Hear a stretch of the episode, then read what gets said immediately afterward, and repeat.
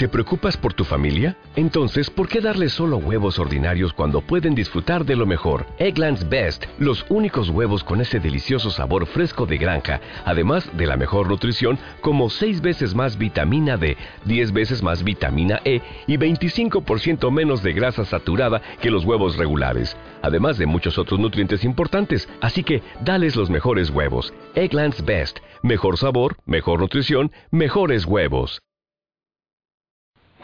Episodio 48, 27 de febrero de 2012. Los detalles nos dejan sin tres puntos. Bienvenidos a estos Atleti, comenzamos. Atlético de Madrid 1 marcó Falcao Barcelona 2 goles de Alves y Leo Messi. El Atlético de Cholo Simeone dejó de estar invicto, pero también mostró una muy buena imagen. El Atlético decidió ir a por el partido y lo tuvo en sus manos, hasta que una inteligente acción de Leo Messi marcó la diferencia. Luego, ocasiones para llevarnos la victoria no faltaron. Buenas sensaciones, pero ¿a quién le gustan las derrotas dulces? Hoy en Esto es Atleti también escucharemos las declaraciones de los protagonistas al término del encuentro. Conoceremos las impresiones de Cholo Simeone, Diego Godín y Juan Fran Torres y su análisis del partido contra el Fútbol Club Barcelona. Como siempre nos acercaremos a los resultados de la cantera rojiblanca y al encuentro del Atlético Féminas. Ya os adelantamos que ha sido un muy buen fin de semana para la cantera. Y no faltaremos a la cita puntual que tenemos con el balonmano Atlético de Madrid. Nuestra sección de historia esta semana, Fernando Sánchez Postigo nos trae el segundo episodio dedicado a la figura del gran karate. Y como siempre, te contamos las noticias de la semana relacionadas con el Atlético y la agenda de los próximos días. Partido duro, enfrentando un equipo importantísimo. Creo que intentamos hacer un partido cerrado, donde no tengan juego en la mitad de la cancha para entre líneas lastimarnos por adentro. Creo que lo logramos por momentos. En el primer tiempo nos costó eh, por ahí después de la recuperación y ganar mejor juego en ataque. Eh, pero al mismo tiempo ellos, salvo el gol y el tiro libre ahí de Xavi, tampoco nos crearon situaciones, más allá de tener una gran posesión, pero con la mayor cantidad de tenencia de la pelota en Puyol, Busquets, a Vidal, y eso no nos lastimaba. En el segundo tiempo que fue un partido más abierto, donde encontramos el gol, estuvimos mejor, creo que tuvimos situaciones para adelantarnos y una genialidad eh, nos deja sin nada en un partido donde un mínimo detalle contra un equipo como el Barcelona es duro de recuperar, pero el valor de haber plantado cara, de, de tener una idea eh, concreta y de, que no, de no bajar los brazos aún en, en una situación incómoda como, como pasó en la situación del gol. Bueno, un partido que donde la verdad no nos guardamos nada, creo que hicimos una primera parte aceptable y, bueno, la segunda parte yo creo que, fue espectacular eh, desde el punto de vista de entrega y de juego. Creo que creamos muchas más ocasiones que Barça, eh, por lo menos situaciones claras de gol y, bueno, creo que nos llevamos un resultado un poco injusto porque, bueno, el empate eh, por lo que fue el trámite del partido hubiese sido lo más, lo más justo para los dos. ¿no? Bueno, la valoración siendo exigente con nosotros mismos y, y con la idea que tenemos siempre de cada partido salir a ganar, eh, la verdad que no nos vamos contentos a casa, porque hemos perdido un partido que yo creo que, que no merecíamos perder y, y, bueno, la verdad que estamos bastante tristes. Y uno cuando, está, cuando pierde no está contento, mentira, te diría que estoy contento. Pero sí estamos buscando y, y continuando detrás de la idea que queremos plasmar. Y hoy el equipo se entregó a lo que propusimos. Y eso es un, una señal importante de cara al futuro. Bueno, es la línea que venimos siguiendo desde que llegó el míster. Eh, yo creo que siempre, cada partido, juguemos mejor o peor al fútbol, damos una buena imagen, una imagen de, de trabajo, de compañerismo. Yo creo que una imagen que, que, que simboliza un poco lo que es eh, la historia del Atlético de Madrid, de, de nunca rendirse. Y, y, bueno, la verdad que, que si seguimos en esta línea no va a haber problemas para acabar eh, en los puestos que queremos a, final de temporada. Una semana más os saludamos desde esta ventana al mundo rojiblanco. Os habla Julio Mejía, acompañado por el equipo habitual de comentaristas. Empiezo por Miguel Ángel Espósito, el tuitero con más seguidores de la tuitesfera rojiblanca. José Antonio Vallés, periodista de informativos Telecinco y editor de Somos Atleti. Damián Carbajo, creador de infoatleti.es. Jesús Salido, que hoy está en casa en cama resfriadito y no puede estar con nosotros, pero sí Ricardo Menéndez, conductor de Isis Atleti, y Jorge Ordaz, periodista de Yahoo Eurosport. Buenas noches a todos. Hola, buenas noches. Como todo el mundo sabe, el Atlético de Madrid perdió ayer un partido que arrastra todavía después de 24 horas mucha polémica, polémica arbitral principalmente, pero también hablaremos de fútbol, de la táctica empleada por Simeone, tan diferente la primera a la segunda parte, muchas cosas que debatir, pero antes de todo vamos con la ronda de resultados rojiblancos. Comenzamos hablando del Atlético B con un excelente resultado. Los de Milik Pantic vencieron a la Real Sociedad Deportiva Alcalá 1 a 3 con goles de Luque, Pedro Martín y Regalón. El guardameta Yago detuvo una pena máxima. Es la tercera victoria consecutiva del B. También nueva victoria del Atlético C. Los de Alfredo Santalena se impusieron por 3 goles a 2 al Pozuelo. Josito en el minuto 88 y de penalti cerró un buen resultado para los colchoneros.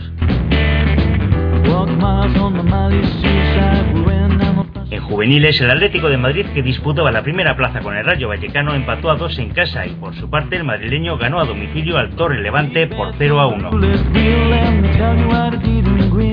El Atlético Féminas encadena dos resultados muy positivos y la semana pasada era un valioso empate con el Athletic, uno de los favoritos de la división.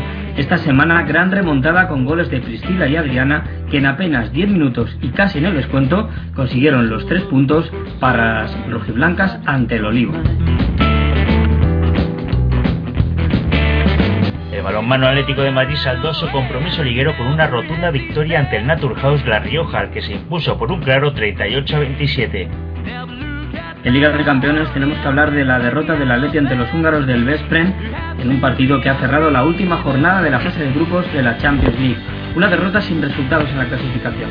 La nota negativa fue la lesión de Stervik, que tendrá que ser operado y según el parte médico estará como mínimo un mes de baja. Comenzamos el debate ahora en el podcast Estos Atleti. Eh, vamos a empezar hablando de fútbol, aunque la polémica arbitral no vamos a evitarla, todo lo contrario, entraremos de lleno, pero un poco más adelante, porque yo creo que lo que más nos gusta a todos es hablar de fútbol, hablar del partido. Eh, vimos a un Atlético de Madrid dos caras muy diferentes, primera parte y segunda parte, y quiero preguntar a todos, en primer lugar, las sensaciones generales que os dejó el partido para luego entrar un poquito más en profundidad en algunos de los lances del partido, algunas de las fases que nos dejó el Atlético Madrid-Barcelona. Empezad quien queráis, por ejemplo, Jorge. Bueno, pues un muy buen partido, mí me, gustó bastante, aunque quizá por momentos fue demasiado bronco, pero, pero bueno, me gustó mucho el planteamiento del Cholo, ahora, ahora lo comentaremos porque de loca el rival, un rival como el Barcelona hoy por hoy no se le puede jugar de todo a tú, entonces contener ese primer rato no, no estuvo nada mal. Faltó esos detalles que comentábamos antes, la genialidad de Messi y quizás esos detallitos arbitrales, como decía el Cholo. Sí, Ricardo, por ejemplo. Sí, hombre, la, la verdad es que eh, coincido un poco en, en el análisis de, de Jorge. El, eh, a, a, mí, a mí sí que me gustó el, el partido.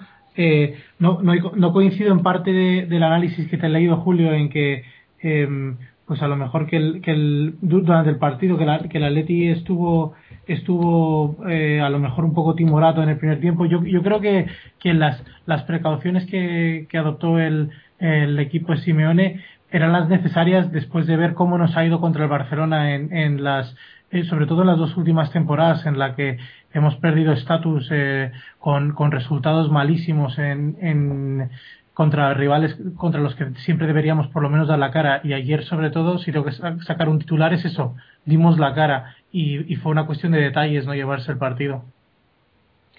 Bueno yo eh, el, siempre que se juega un, últimamente no un Real Madrid Barça eh, hay mucha discusión sobre cómo plantea Mourinho el el partido, ¿no? Si, si sale a la defensiva, si cambia la táctica habitual o la forma de jugar del Real Madrid contra el Barça, ¿no? Yo creo que ayer eh, Simeone cambió su manera de jugar, eh, la manera de jugar del Atlético de Madrid eh, al principio del partido, ¿no? Contra contra el Barça, eh, retroceder, hizo retroceder la línea, la, la línea de presión eh, que normalmente utiliza, ¿no? Siempre presiona mucho más arriba y esta vez optó por presionar mucho más abajo en la, en la primera parte.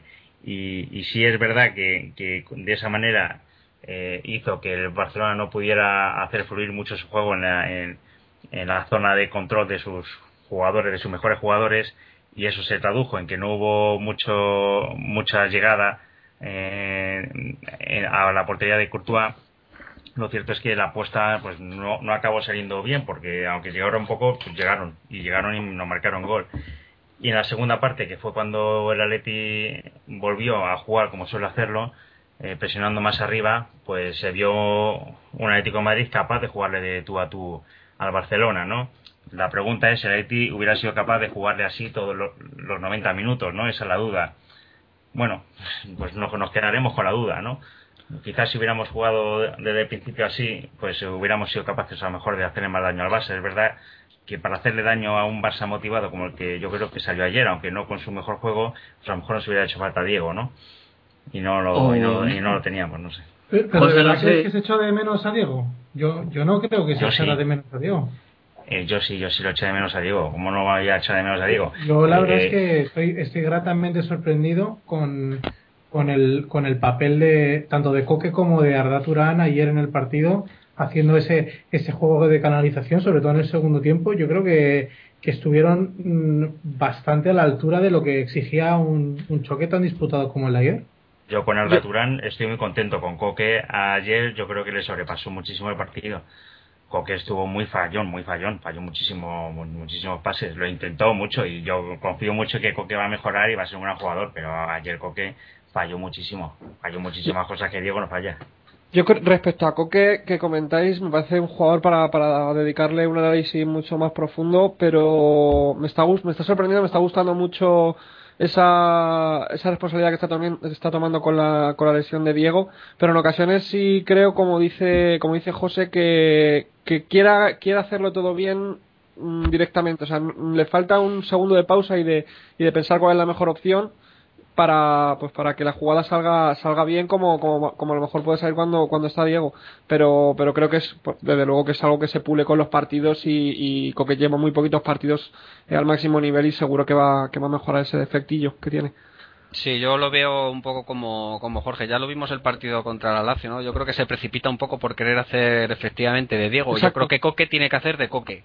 Exactamente, acabó, porque es que no puede, porque efectivamente no puede, no puede suplir a- ni, ni a Diego ni a ningún otro jugador, porque cada uno, dentro de que pueda haber similitudes, pues todos tienen sus diferencias. Yo creo que quiere hacer todo bien enseguida en cada jugada y eso pues no puede ser a lo mejor más fácil dársela a un compañero que está a tres metros que intentar una cosa que sea que sea imposible. Yo quería plantear si la táctica del Cholo al, principio, que yo creo fue lógicamente la de contener, un poco cansar al Barcelona la primera parte, eh, no se le fue un poco de las manos en el sentido en que a última hora se echó demasiado para atrás. La verdad que yo al menos lo vi así, se sentía tan cómodo, veía que el Barcelona estaba tocando mucho pero sin profundidad ninguna que se echó excesivamente atrás y no sé, si hubiera mantenido un poquito más eh, el, el, eh, planteamiento un pelín más adelante durante los 45 minutos primeros, yo creo que podemos habernos ido al descanso empate a cero. ¿Cómo lo veis? Es que esa, yo creo que esa reflexión ahora, una vez que ha acabado el partido, es, es fácil realizarla, pero creo. Leí ayer a, a Ricardo, que estaba tuiteando el partido desde el Vicente Calderón en, en directo, que decía que quizás en el intercambio eh, de golpes directo, pues eh, salíamos perdiendo. Y, estoy de acuerdo con esa afirmación que hacía ayer él, ¿no? Porque el, el comenzar el encuentro. Eh, eh, lanzándonos eh, excesivamente al ataque quizás hubiese propiciado el típico gol del Barcelona que a los 15 minutos ya nos encontramos o a los 20 minutos con un con un gol a cero dos goles a cero bajo el marcador entonces yo creo que Simeone fue muy claro dijo que el que el Atlético quería jugar así y yo creo que él tenía dentro de su plan de, de juego el, el hacer una primera parte intentando contener al Barcelona se dio cuenta que en, como también dijo que en el descanso sus jugadores le decían que, que no estaban oliendo la pelota y, y pudo permitirse el, el, el adelantar las líneas eh, obligado ya por la por la necesidad de tener que remontar el partido. No se nos olvide que teníamos delante al Barcelona que sigo diciendo que yo creo que en un intercambio directo y lanzándonos desde el principio pues bueno, nos podría haber salido bien o nos podríamos haber llevado un saquito fácilmente. Es que, además, eh, hilando un poco con lo que dice, con lo que dice Miguel, eh, si, si, si escucháis luego la rueda de prensa Simeone, dice precisamente eso, que en el primer tiempo, vale, es verdad que el, que el dominio del Barcelona es claro, pero en, en, en eh, oportunidades de gol, tampoco contabilizas un, un número aplastante de, de ocasiones del Barcelona con respecto a las que a las veces que llegó el Atlético de Madrid en el primer tiempo sobre todo que, que parecía que el dominio el dominio era era más aplastante y, creo que se llegaron a, rozar posiciones del 80% los los remates a puerta yo, yo estaba en el campo contabilicé cuatro del cuatro llegadas del Barcelona y tres del Atlético de Madrid. Eh, es verdad que una del Barcelona eh, eh, mm, acabó en gol, pero es que eso es el problema de cuando juegas contra el Real Madrid y contra el Barcelona, que tú tienes que tener tu partido perfecto y esperar que, estos rivales que son tan tan altamente efectivos no tengan su día. Y en, en el otro en el otro entorno que eh, yo he oído muchas protestas desde el lado del Barcelona en el que el partido el Atlético Madrid lo elevó en intensidad muchísimo yo estoy en, en absoluto, no estoy en absoluto de acuerdo porque a, a mí la, la, tarjeta amarilla que se lleva Cesca al final del primer tiempo me parece naranja como mínimo y creo que, que, que Dani Alves debería haber seguido a la calle. Y esas son situaciones que te, que te cambian un partido. Aparte de eh, otras muchas tampoco me quiero adelantar porque al parecer Julio quiere, quiere tratar eso en, en un apartado aparte Sí, sí, sí. Un poquito hablaremos del árbitro luego un poquito más adelante en profundidad. Y Jorge. Pero sí que es un tema que te condiciona el partido. Sí, sí, por supuesto, por supuesto. No, yo un poco por, por seguir con el hilo del planteamiento de, de Simone, como, como decía antes, me pareció muy inteligente, porque una vez que juegas con, con un Barcelona, o como comentabais con un Real Madrid, tienes dos problemas. El primero de ellos es, es que te hagan un gol pronto, que por desgracia y sobre todo en el Camp Nou frente a Barcelona nos ha venido pasando en los últimos años que, el inicio aplastante de Barcelona te, supone ir un gol, dos goles abajo muy pronto y eso desde luego que te, mata el partido. Y por otro, no sé si lo comentaba José, que, quizá el Atlético se echó un poco atrás eh, porque se estaba sintiendo cómodo. El, estos partidos, el, el toque el, toque eterno que tiene el Barcelona en el centro del campo, yo creo que lo que hace en el rival es que lo anestesia un poco. Entonces, yo creo que entre comillas es normal que el equipo se vaya un poco eh, relajando, entonces mejor si te vas a relajar estar un poquito atrás para, para cubrir bien huecos que, que de luego seguir presionando arriba y tener esa relajación que te puede costar un pase en profundidad y un gol. No sé, la verdad es que es, es difícil, y claro, como dice Miguel, a, posteriori es fácil decir que se ha hecho bien y que se ha hecho mal, ¿no? Pero eh, también eh, el Atlético de Madrid ha hecho, con desde que está Simeone, ha hecho con, con muchos equipos eh, lo que hizo el Madrid contra el Barça en algunos de estos partidos atrás, eh, de presionar al Barça muy arriba con, con, mucho éxito. O sea, al Barça se le puede presionar arriba y, y, machacarlos, ¿eh? porque eh, la defensa del Barça tiembla un poco si le presionas bien arriba. Ya no es ya no sacan el balón con tanta facilidad como antes. y, es, y el Atleti ahora mismo tiene esa, esa fuerza y, esa, y es capaz de mantener la presión arriba. Bien, es decir, que puedes hacer lo que lo que hemos hecho, lo que intentó Simeone al principio, que es hacer la presión muy abajo y cerrar filas ahí, dejar poco poco espacio en el campo para, para que se muevan ellos, o también puedes intentar presionar muy arriba y, y si pero el... cuando, cuando presionas más arriba estás dependiendo más de la efectividad y del desgaste que puedan producir tanto tus delanteros como tus centrocampistas y ayer lo que se notó sobre todo es el altísimo estado de forma que tienen Godín y Miranda y ah, eh, defender abajo también en cierta manera nos beneficiaba porque esos dos jugadores primero están muy muy compenetrados y segundo hay, hay ayer dos o tres jugadas una que saca Godín en el primer tiempo y una y una y una jugada en carrera que le gana Miranda a, a Messi que si son jugadores con otro con otra camiseta que no sea la del Atlético Madrid les tenemos en la prensa toda la semana. O sea que eh, desde un punto de vista de eh, lo, bien que está la defensa también tiene su lógica que el planteamiento sea de eh, confiar en que esa defensa que se ha vuelto tan sólida con ese Juanfran que ayer estuvo otra vez soberbio eh, y, se multiplicó para llegar al ataque y, de hecho tuvo una de las ocasiones más claras, pues mm, confiar en, en, en, esa efectividad de la defensa que a, ayer fue la primera vez que recibió más de un gol. Sí, pero yo estoy seguro de que solo le hubiera gustado que en la primera parte el Atlético de Madrid hubiera contraatacado un poco más. Pero la pregunta que os quiero hacer es si el Atlético de Madrid tiene jugadores para el contraataque. Yo ayer vi que no mucho.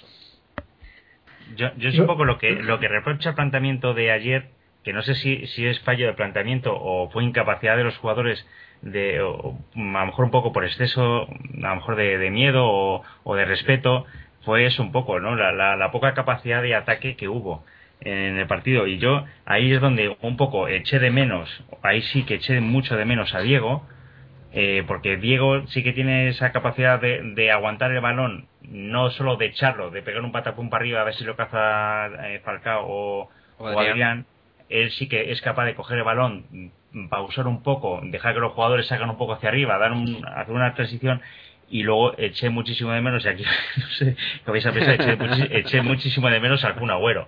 Ah, claro, en, el partido eché, eché, al Kun de menos muchísimo. Todos, todos nos acordamos de él, José, perdona, todos nos acordamos de él y nadie se, atrevía a tuitearlo, ¿no? Porque... Sí, pero, pero es la primera vez, creo que es la primera vez en la temporada, o, no, no es la primera vez en la temporada, pero sí que de los últimos partidos de, hace muchos partidos es la primera vez que he hecho de menos a Cuna. Ayer lo eché muchísimo de menos de partido. En muchísimo yo vez que le veo de, celeste. sí, sí, sí, sí, Pero, yo, yo, le he echado de menos más de una vez este año ya, ¿eh? no era la primera tampoco.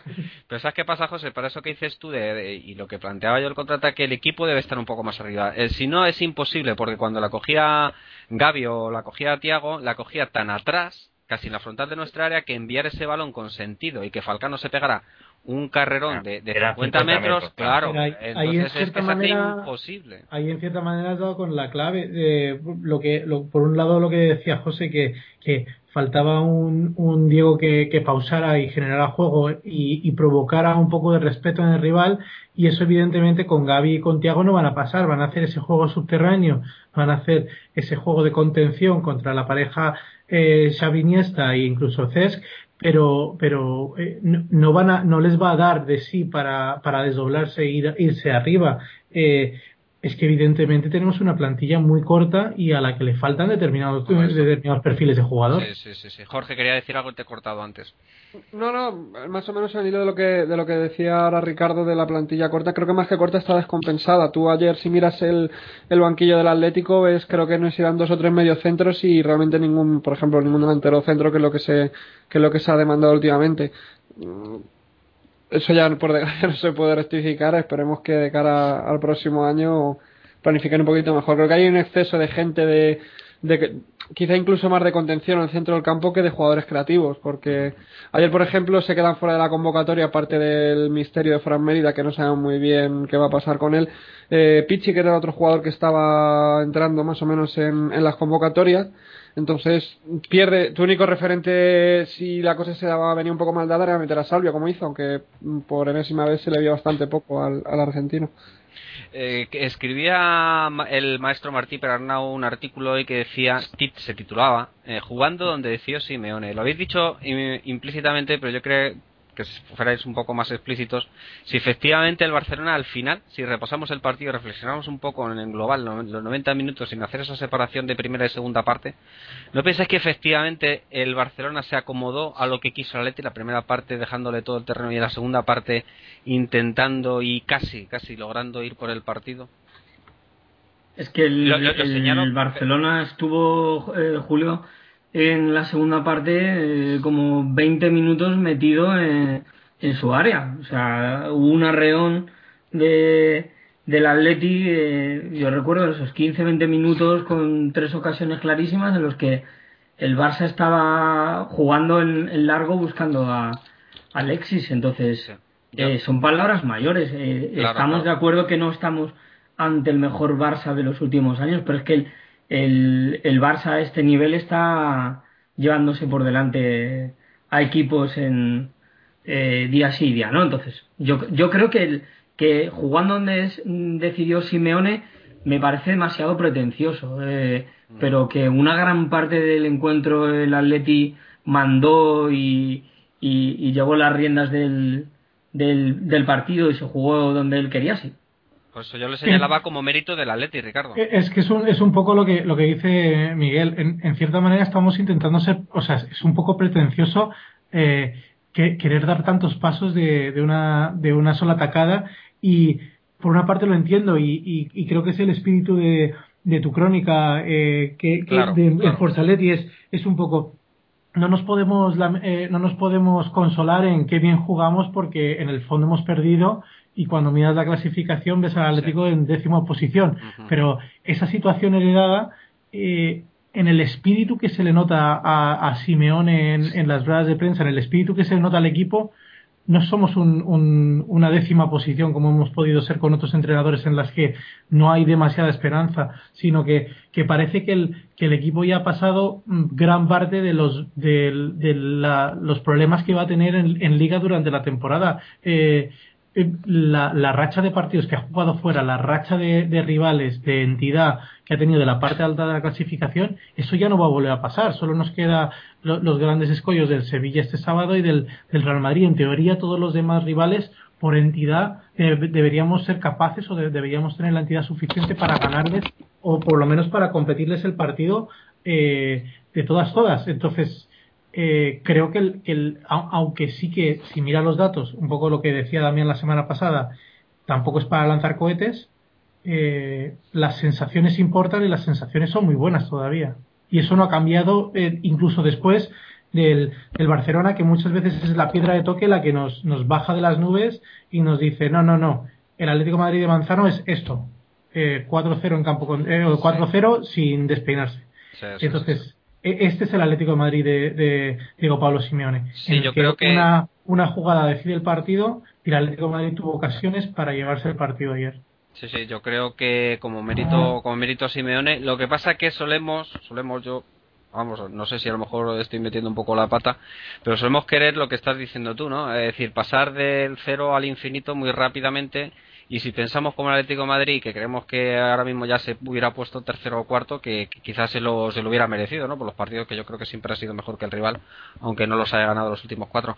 Eh, si queremos y pensamos que esto es un Atlético Madrid en construcción, y que se va y que ahora sí hay una base sobre la que poder construir un equipo para la temporada que viene, pues yo creo que podemos mirar el futuro con, eh, con optimismo.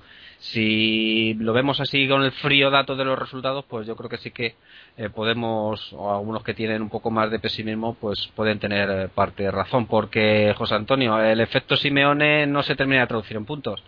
13, tres puntos de los últimos 12, no sé qué te sugiere.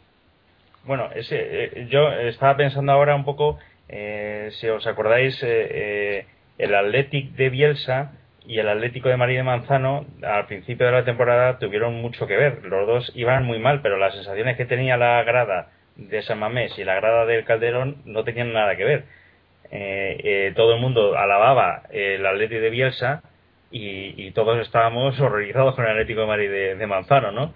Y era un poco esto que decíamos, ¿no? O sea, el Atlético de Bielsa se llevaba a todo el mundo, decía que, que fantástico Bielsa, que bien el Atlético, aunque en puntos estábamos más o menos igual, pero la gente confiaba porque, porque se veían cosas, se veía que, que ese Atlético sí funcionaba, que Bielsa estaba dando por la clave eh, del Atlético y aquí pues pasa igual, es decir, está, todos tenemos claro y todos estamos viendo que Simón está dando con la clave del equipo. No se está traduciendo en puntos en unos casos porque nos encontramos con los mejores porteros del mundo justo el día que juegan contra el Atleti, en otros casos porque porque pues eh, estamos teniendo mala suerte o lo que sea, pero bueno, estamos viendo y lo hemos visto cuando hemos jugado, estamos jugando en Europa o, o bueno, o en los partidos que hemos ganado y en otros casos, pues bueno, en el partido de ayer eh, contra el Barça, pues eh, se han dado unas circunstancias, en parte no, no, no machacamos nosotros cuando pudimos hacerlo, porque también hubo errores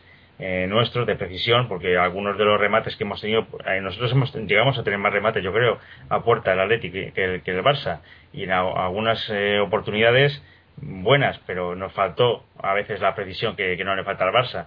Pero en otros casos también el árbitro, pues ya hablaremos, yo creo ya en breve del tema, pues también, también si, si el árbitro hubiera pitado correctamente, a lo mejor hubiéramos ganado ese partido.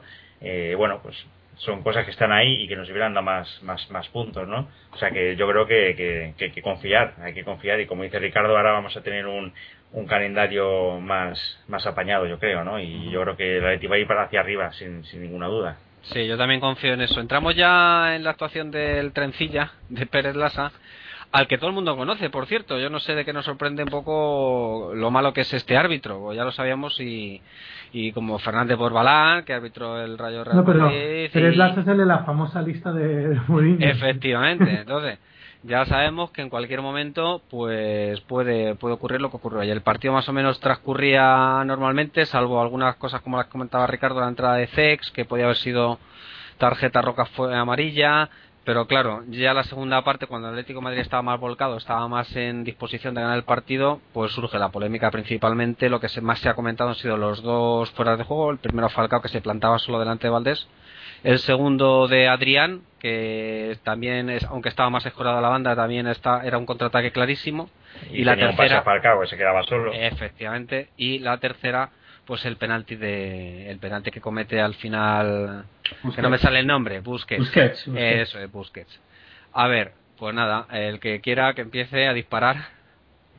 Bueno, A mí, a mí sobre todo me, me sorprende la jugada del- de la falta. Y la falta, y la falta, efectivamente. La, la, la jugada de la, de la falta. eh, a- o sea, es que no sé ni cómo analizarla, porque es el árbitro el que le mete prisa al, a, a Messi después de ver que Courtois está descolocado. O sea, yo, yo me he quedado tan impresionado viendo las imágenes eh, repetidas en televisión, que claro, es algo que en el campo evidentemente no te das cuenta en ese momento, sí que te das cuenta de que algo está pasando porque todos los jugadores se remolinan alrededor del, del árbitro cuando, cuando se mete este gol que, que te pilla mirando para otro sitio, a Courtois también le pilló mirando para otro sitio, Sí. y, y la verdad es que eh, yo no sé cuántas jugadas de estas de... Mira qué, qué gol más tonto. ¿Cuántas llevamos contra el Barcelona? Porque eh, re- recuerdo en, un- el- en una noche infausta para el Pichu Cuellar que empezamos el partido en-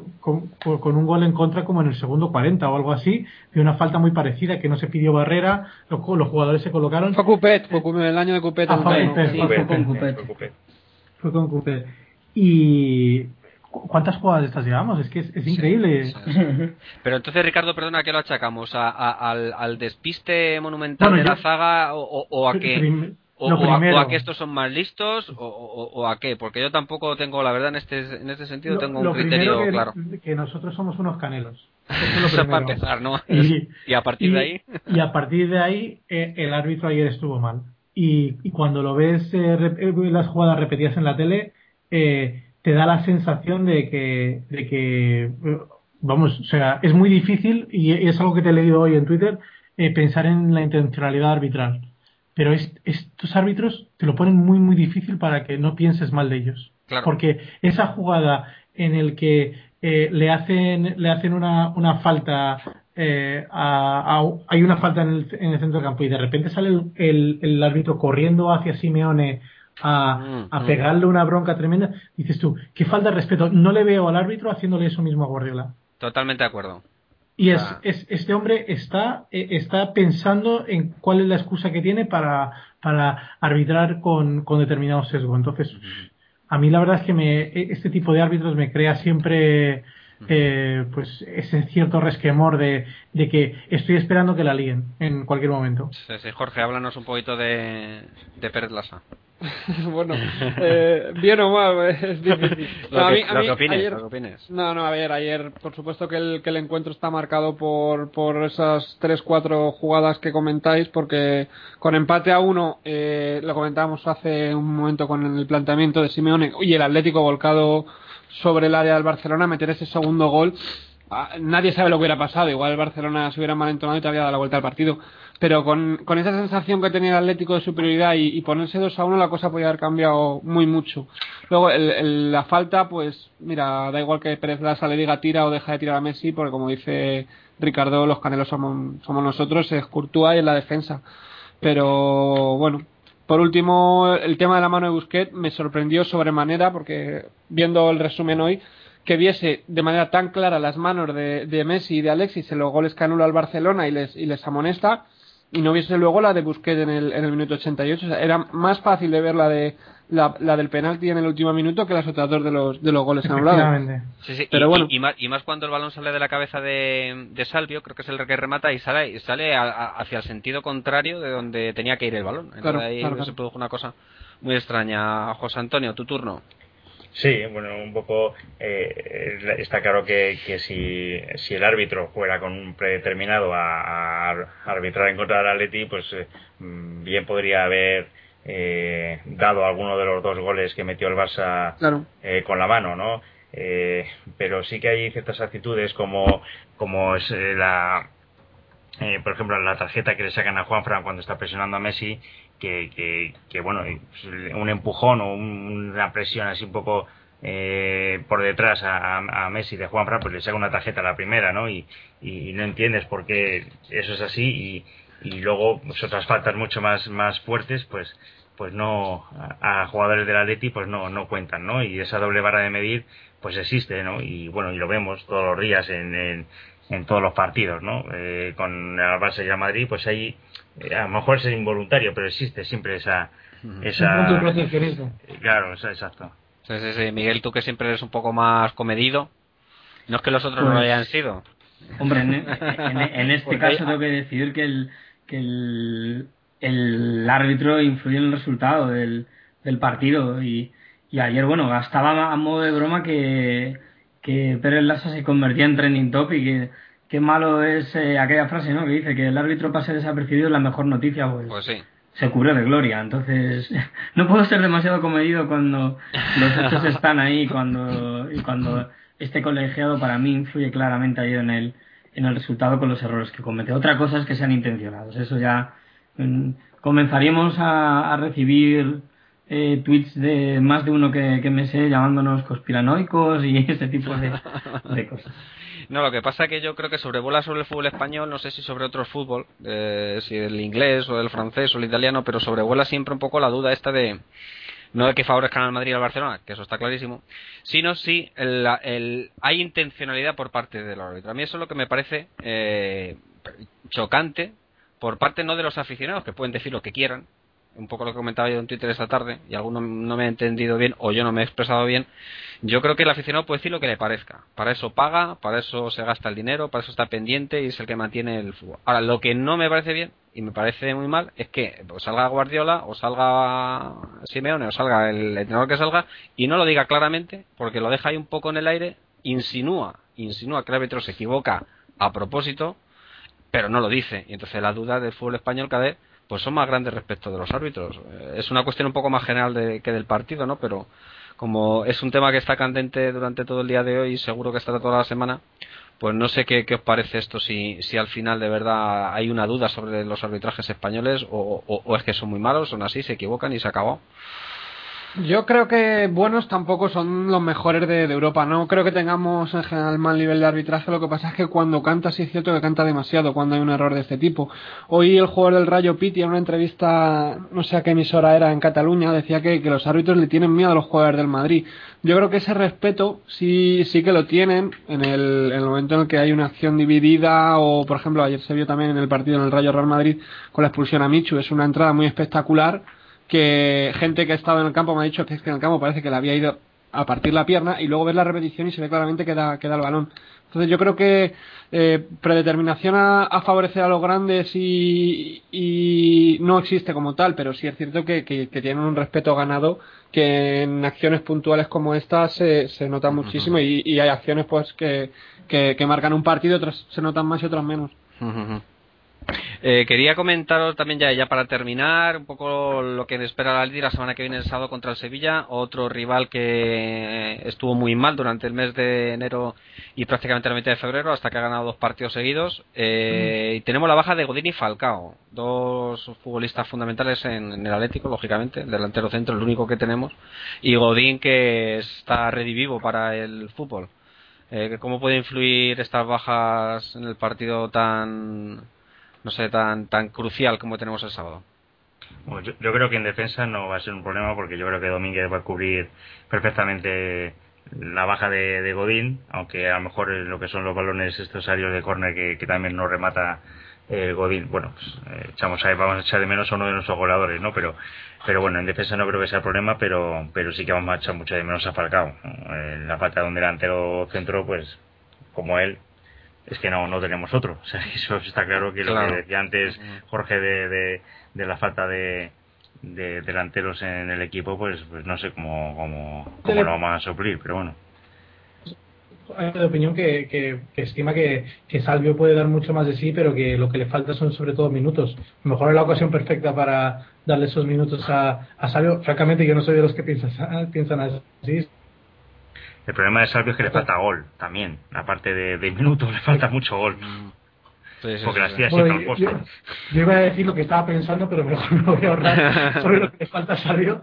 Pero, pero eh, creo que, que el, el, entrenador claramente va a apostar por Salvio como, como sustituto natural, a lo mejor dejando a Adrián solo en punta, aunque él siempre se refiere a Salvio como delantero.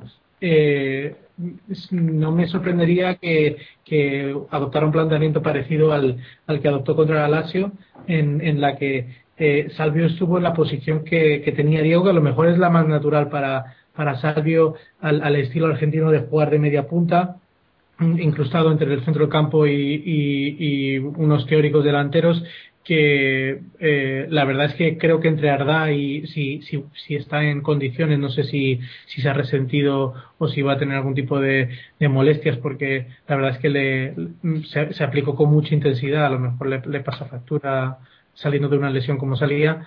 Eh, yo creo que, apostará claramente por, por lo que dices tú en defensa Domínguez y, y Salvio en arriba.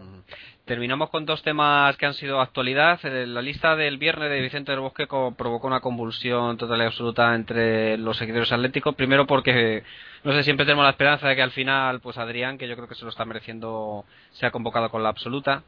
Y sobre todo de Torres, aunque no está en el Atlético de Madrid desde hace tiempo, como todos sabemos, pero sí que con él guardamos. como si lo estuviera, efectivamente. Guardamos pues mucho afecto y mucho cariño para Fernando se produjo una convulsión, como decía antes, eh, total y absoluta. No sé qué opinión tiene al respecto Jorge, porque, claro, se montó un poco la, mundial, ¿no? Con los defensores de Torres, los detractores de Torres que siempre han estado ahí y han aprovechado pues la mala racha que tiene el madrileño para, para atacarle sin piedad. Bueno, yo decir que el, que el otro día tuve un día, un día muy malo porque yo soy muy torrista y soy muy adrianista, entonces bueno, se quedaron los dos fuera y me llevé un pequeño, un pequeño chasco por partida doble. A ver, eh, empezamos con Torres. Creo que Torres, efectivamente, por muy torrista y muy defensor suyo que sea, hay que ser un poco objetivo y saber que a lo mejor hoy por hoy no está por eh, con el nivel para, para estar en la selección. Eh, ¿qué, quiero decir con esto? Eh, es una pieza clave, es un peso pesadísimo el vestuario de la Roja y creo que este descanso incluso le puede venir bien porque de haber ido a, este partido amistoso, que al fin y al cabo no deja de ser un partido amistoso, podía haberle traído más cosas negativas que positivas, todos los ojos iban a estar puestos en él y, quizá una ocasión fallada, un no marcar gol, eh, le hubiera puesto muchísimo más peso sobre sus espaldas cuando ya no hubiera tenido más tiempo para reaccionar con, la selección. De todas formas, yo creo que Torres eh, a poco que, que, se vea sus actuaciones en el Chelsea y si bien es cierto que no, que no marca goles, está a un nivel más que aceptable como para estar con la selección. Entonces yo creo que la Eurocopa, la Eurocopa va a estar, quiero y deseo de verdad de lo más profundo de mi corazón. Y respecto al tema Adrián, Adrián tiene, tiene este verano el problema de que, de que se juegan los Juegos Olímpicos y ahí creo que, que pasa es el, eterno debate. ¿Qué, prefiere ser eh, cabeza de, ratón o cola de león? Yo creo que Adrián va a ir a los Juegos Olímpicos con un peso enorme porque así lo está demostrando y, creo que es mejor para él también no quemar esa fase y, estar ya con la absoluta directamente sin ese paso previo por una competición que realmente es, muy bonita para un jugador como son los Juegos Olímpicos. Sí, hombre, yo lo, lo veía un poco con Adrián como un poco premio a, yo creo que uno de los, no sé, puedo decir dos, tres jugadores revelación del campeonato, ¿no? Entonces un poco premio a, esa trayectoria que está teniendo en estos meses de competición. Más que, como dices tú, pensándolo y reflexionándolo, pues quizás eh, tengas, tengas razón. Para terminar ya, el Atlético Madrid venció 1-0 al Lazio el jueves, pasó sin problemas después de hacer un gran partido, eso no se tiene que olvidar, en el Olímpico de Roma, una semana antes y dentro de una semana nos visita el Besiktas, nos visita Simao, el que fue capitán durante bastante tiempo en Atleti. Y yo creo, Miguel, que Simao va a ser muy bien recibido en el Calderón como se merece. Y, yo creo que también, ¿no? Y, bueno, va a ser un buen momento para brindarle otro otro, otro homenaje, ¿no? Mm, sí, sí, sí, yo creo que, que, va, que va a ser bien recibido, ¿no? Eh, escuchaba en, eh, y leía en Twitter también que, bueno, había alguna otra voz disonante que opinaba todo lo contrario, ¿no? Que pensaba que, que había que recibir mal a, a Simao y yo ¿Ah, creo que todo lo contrario. Sí, no sí, eh, leí alguna opinión a- al respecto, ¿no? Hablando de que, bueno, había que darle el- una, un recibimiento como el que se merece, bla, bla, bla. Y, y a, a mí, eh, personalmente, me sentaba muy mal, porque la verdad es que eh, Simao eh, yo creo que representa a ese tipo de jugadores que han abandonado el Atleti sin, sin un reconocimiento eh, como el que realmente ha- se ha merecido. Es un tipo honesto que, que, ha, que ha jugado, que se ha sacrificado por esta camiseta y yo creo que, recibe, que, que merece un buen recibimiento. Eh, y bueno, eh, hace poquito se acaban de encontrar en Turquía el Yufalusi en, en, el, en el derby turco con Galatasaray, si no me equivoco, Jorge. Y, y, y bueno, eh, eh, tenemos la suerte de tener a, a dos jugadores que yo creo que han sentido la, la camiseta roja y blanca y qué menos que recibir a Simao bien, como, Sí, como se merece. Lógicamente, mm, y- el que no crea así, pues que vea la rueda de prensa de despedida de Simeone.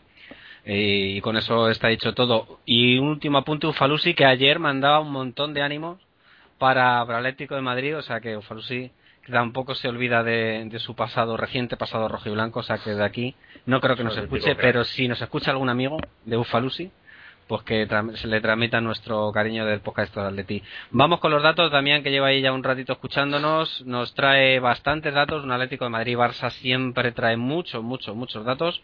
Así que Damián, buenas noches. Buenas noches a todos, ¿qué tal? Pues cuando tú quieras. Pues llegó la primera derrota de la era Simeone. El Atlético había estado en nueve partidos invicto, siete de Liga y dos de Europa League. No perdía desde el 21 de diciembre, así que no había perdido en todo el 2012. Y además no encajaba dos goles desde hacía más de dos meses. El Atlético solo ha sacado tres de los últimos 12 puntos disputados en Liga. Ahora mismo tenemos, atención, un punto menos que la temporada pasada a estas alturas.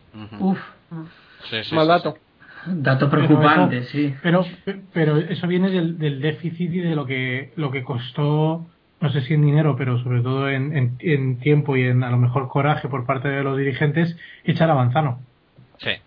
Sí, pero el dato está- estamos, está pagando la, pella del, de, de esperar más tiempo del, del razonable. Sabe- sabemos que, que no es la primera vez, porque con Aguirre se estiró el chicle todo lo estirable y, y cuando el, el, el equipo Abel era, era un equipo que tenía un- unas premuras de puntos muy importantes. Bueno, sobre el Barcelona, desde 2007 Atlético y Barça han jugado 13 partidos, con 3 victorias rojiblancas y 10 derrotas. En esos 13 partidos la media de goles ha sido de 4,6 goles por partido. O sea que lo Ya. que nos quiere decir es que no ha habido ningún empate en 13 partidos. Ninguno. Y la media bajó, que antes de comenzar el partido la media era de 4,75 goles por partido. Una brutalidad. El Barcelona igualó ayer su récord de victorias consecutivas sobre el Atlético, que es de 4. Y el Atlético volvió a perder dos partidos seguidos en el Calderón contra el Barça después de 23 años. Sí, sí, otro, año, otro dato muy interesante porque aunque parezca que el Barça nos ha ganado siempre, pues en 23 Sí. años no ha podido lograr dos victorias consecutivas en el Calderón. Estamos hablando de uno de los mejores Barcelona de la historia, como fue el Dream Team, después el Barcelona de Rijkaard y ahora este Barcelona de, de Guardiola. Yo estaba repasando los datos en InfoAtleti el otro día y, y- y me llamaba mucho la atención. No había hecho esa comparativa en estadística. No, no estamos tan mal con el Barcelona, la verdad. Bueno, un dato histórico, el Atlético llegó ayer a las 3.000 tarjetas amarillas en la historia de Primera División. Es el segundo equipo que lo consigue, tras el Valencia, que va por 3.008. Por cierto, el Barcelona llegó ayer a las 1.500 tarjetas amarillas como visitante en Primera División. O sea que somos uno de los más tarjeteados de la historia, vamos. El segundo. Y, a- y a, y a este paso vamos a batir el récord, vamos Sí, a ganar sí, a sí. primero. Pero en, dos partidos. Solo estamos a 8. Lo dice el himno con coraje y corazón, pues ya está. Eso lleva consigo tarjetas amarillas. No le dé más vueltas, hombre.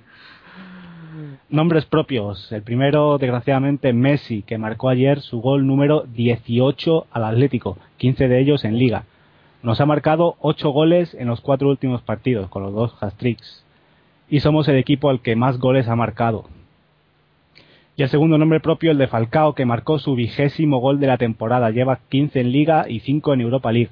llevaba cuatro partidos de liga sin marcar y además el gol que marcó ayer fue el gol número 2000 que marca el Atlético en el Calderón, en 1075 partidos. Estamos hablando del Calderón, no de la historia, del Atlético Del Calderón, como local. del Calderón. Del Calderón, vale. El Calderón, bueno, es un número para recordar. Yo estoy nostálgico, y lo, Ricardo lo sabe, ¿eh? porque estoy ahí con, como alcalde de Forest Square, ¿verdad, Ricardo? Eh, Para que no se nos, para que no se nos olvide el Calderón. Y el penúltimo dato que nos vas a dar es sobre el árbitro, porque Pérez Lassa tenía un récord particular con el Atlético de Madrid. Sí, del árbitro el único dato que voy a dar es este, el Atlético nunca había perdido con Pérez Lasa, cinco victorias, dos empates y ahora una derrota. Pero como local o, o- o en general, o como En visitante. general, O sea, solo nos había pitado eh, siete, siete veces. siete veces, y no había perdido nunca. Nosotros criticándole, ¿eh? resulta que era talismán con, con el Atlético.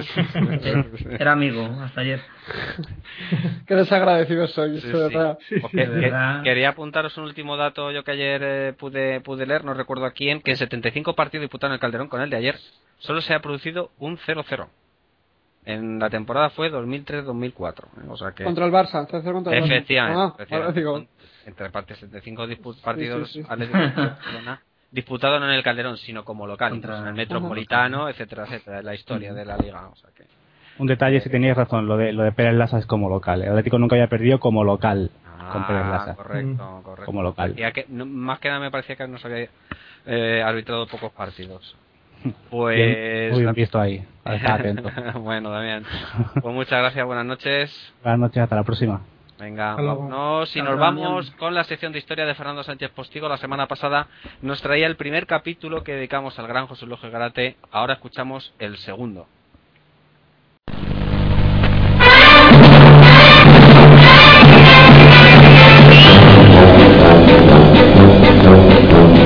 Rey de la furia española, generoso,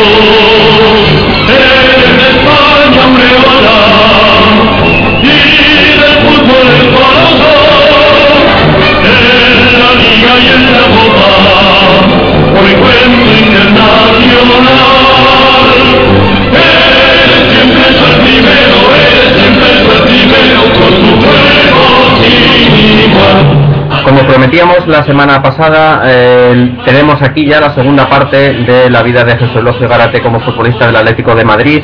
Y me hacía mención yo también al, artículo de- que escribió Rubén Uría hace un par de semanas para j1.es y que puede leerse en, esa página. Se titula Garate, el primer caballero, y termina el artículo con la siguiente frase. José Eulogio, último gran héroe del Atlético de Madrid y primer caballero del fútbol español, fue la modestia con el 9 a la espalda. Un cromo que jamás pasará de moda en ninguna colección. Su elegancia como sus goles quedaron prendidos en el corazón del fútbol. Creo que es una frase fantástica, un párrafo genial para terminar ese artículo de Rubén Uría. Fernando, buenas noches. Buenas noches. Hoy creo que nos vas a hablar ya de... mm, a- La semana pasada nos hablaste de las glorias de Gárate como futbolista, eh, como triunfador absoluto en, el Atlético de Madrid, goleador, incansable, un, caballero del fútbol.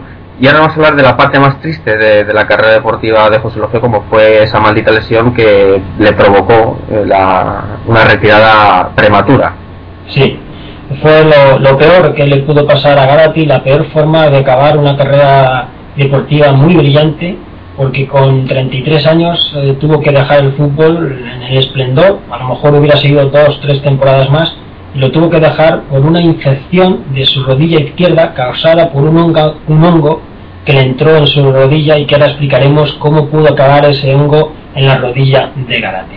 Corría la temporada 76-77, Garate seguía siendo titular en el Atlético de Madrid y el Atlético de Madrid jugaba un partido en contra del Elche y el 1 de febrero del 76. El Atlético de Madrid ganó 3-0 ese partido, pero Garate eh, tuvo una herida en ese partido y se le abrió la rodilla una, una herida y casualmente al abrirse la rodilla eh, chocó con la línea, de los, la línea del campo, que en esa época eran de cal, y se le metió una- un poco de cal en la rodilla. A priori, pues no, no pasaba nada, se le metió un poco de cal, se lo limpian, nadie pensaba que de esa cal iba a llegar un hongo.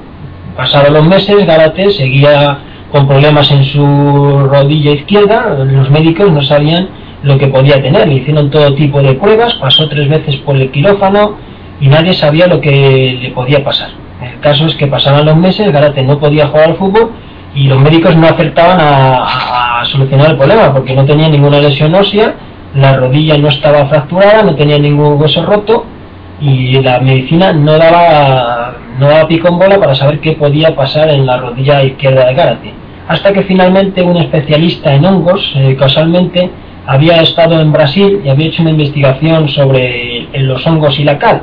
Y a partir de ahí eh, entró en contacto con los médicos de la Atlético Madrid y con Garate y eh, al final descubrieron que efectivamente lo que tenía Garate era una infección de hongo muy peligrosa que se había introducido en su rodilla y que era tan peligrosa que estuvieron a punto de amputarle la pierna si no llegan a cogerle a tiempo, porque la, la infección se podría haber extendido al resto del cuerpo. Afortunadamente se la, la pudieron atenderle bien, poco a poco el problema fue remitiendo, pero sin embargo ya eh, a nivel futbolístico ya no pudo volver a jugar al fútbol porque la rodilla se le quedó maltrecha. De hecho, hoy en día Garate sigue teniendo problemas eh, con la rodilla, puede andar perfectamente, pero no puede hacer un deporte excesivo porque la rodilla se le quedó bastante mermada. Y eso fue la causa de su retirada. Al final tuvo que retirarse el, a finales del 77. El 1 de junio del 77 se celebró su partido homenaje. El Vicente Calderón se llenó hasta los topes, una entrada gigantesca, no cabía nadie más en el campo. Uno de los mayores homenajes de la historia del fútbol mundial el Atlético de Madrid jugó contra una selección de jugadores vascos formada por jugadores del Real Sociedad y el Atlético de Bilbao. Ganó 3-2 el Atlético de Madrid y Garate eh, estuvo en el campo con muletas, todavía estaba renqueante de su infección del hongo. Hizo el saque de honor en una de las ovaciones más grandes que se recuerdan en el Atlético de Madrid. Las lágrimas se saltaban de la mayoría de la gente que estaba en el campo. Garate también lloró. Era una auténtica devoción a este jugador y una despedida histórica. Un, un, Vicente Calderón lleno, un miércoles por la noche, un día laborable y se llenó hasta los topes y con una manifestación de cariño a Garate que pocas veces se ha visto en un jugador. Fue un día imborrable en la memoria de todos y los que estuvieron allí seguro que lo recuerdan como uno de los días más importantes de la historia del Atlético de Madrid, incluso más que ganar un título. Fue una auténtica manifestación de sentimiento atlético. Sí, sin duda Garate dejó huella no solo desde el punto de vista deportivo, sino desde el punto de vista humano, que todos los, tanto los, por supuesto los compañeros, ¿no? que también los rivales reconocen ese, esa deportividad absoluta de, de, un caballero del fútbol, de un caballero del balón, de un caballero de la vida, en definitiva. Su último gol, Fernando, creo que lo marcó, si no recuerdo mal, en el Santiago Bernabéu, precisamente. Sí, sí. Eh, contra en una final de Copa. Efectivamente, un gol en plancha magnífico que se puede seguir bien, vamos, se puede seguir viendo, quiere decir que se puede ver en, en, YouTube y que recomiendo pues, a aquel que no haya tenido la oportunidad que, que bucee por Eh, YouTube y lo la final de. Copa de- del 76, una final de Copa que en ese momento ya se pasó a llamar Copa de Su Majestad el Rey, Claro. fue el último gol. En ese momento ya tenía el hongo en su organismo, porque lo había cogido meses antes, y fue ya a partir de ese verano cuando ya en la última temporada, la 76-77, apenas jugó 20 minutos, porque como ya hemos dicho antes, lo de la lesión del hongo fue un caso increíble y menos mal que ese especialista Sí. que conocía el tema en Brasil le salvó la rodilla, porque si no, Sí, podría haber quedado sin rodilla.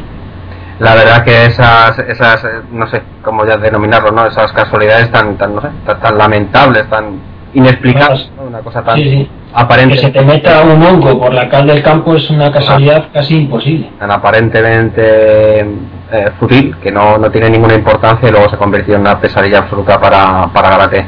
Después es nuestro último, pequeño men- este dime dime Ya Fernando por último, ya después de que se retirara, Garate estuvo unos meses en Atlético Madrid como directivo. No sé si mucha gente lo recordará porque fueron poquísimos meses.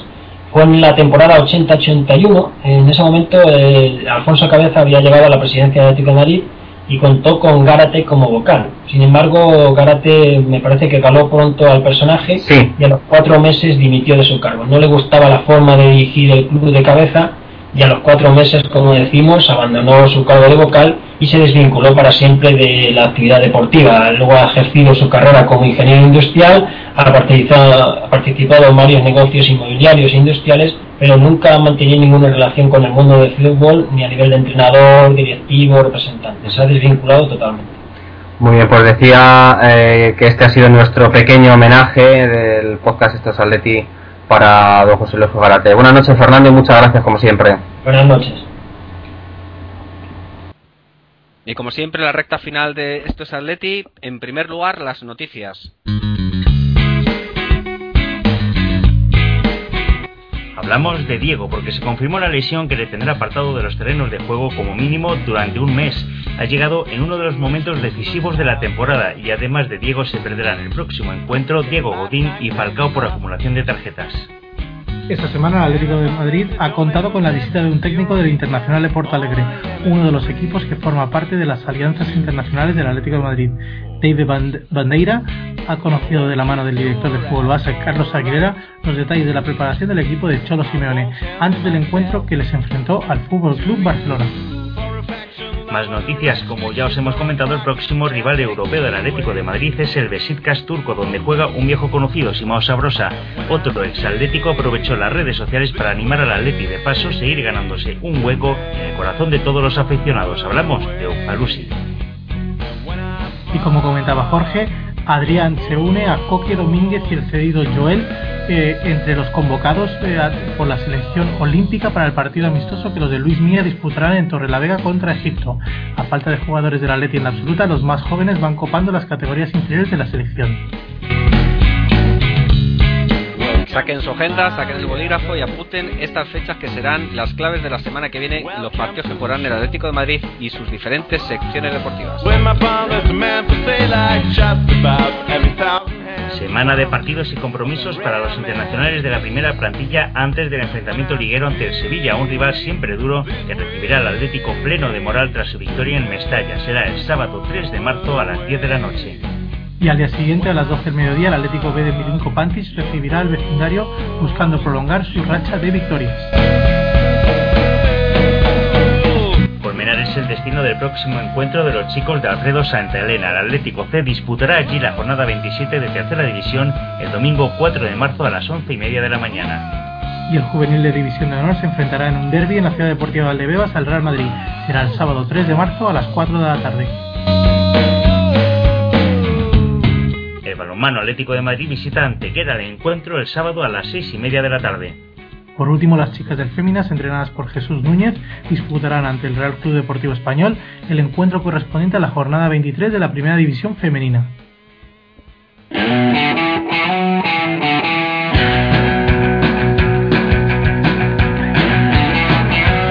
Y esto ha sido todo por esta semana. No olvides dejarnos tus comentarios en Facebook, en facebook.com barra Podéis seguirnos también en Twitter en la cuenta arroba estosatleti o por email en info arroba estosatleti.es. Estos Atleti está compuesto por Damián Carbajo, Miguel Ángel Espósito, Julio Mejía, Ricardo Menéndez, Jorge Ordaz, Jesús Salido y José Antonio Vallés. Colabora Fernando Sánchez Postigo. Nuestras cuentas de Twitter y otros enlaces de interés los podéis encontrar en las notas del programa. Un saludo y forza Atleti.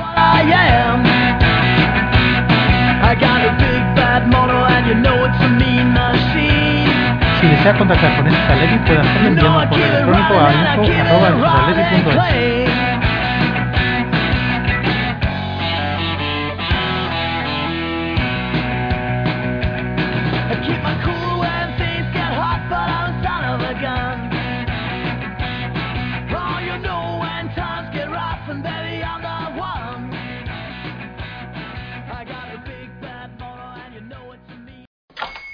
Hola, buenos días, mi pana.